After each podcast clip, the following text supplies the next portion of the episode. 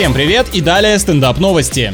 Молодожены из США устроили бракосочетание в чужом роскошном особняке, поскольку думали, что он пустует. Обычно с шикарной недвижимостью так и бывает, она стоит ничейная, пока кто-нибудь не посчитает себя достойным занять ее. Неплохое начало совместной жизни, этим двоим вместе точно будет не скучно. Оказалось, что дом выставлен на продажу, но его владелец живет по соседству и, услышав звуки торжества, он вызвал полицию. Обидно, наверное, когда тебя не приглашают на вечеринку в собственное поместье. А вот кадром с копами позавидуют любители креативных свадебных фотосессий.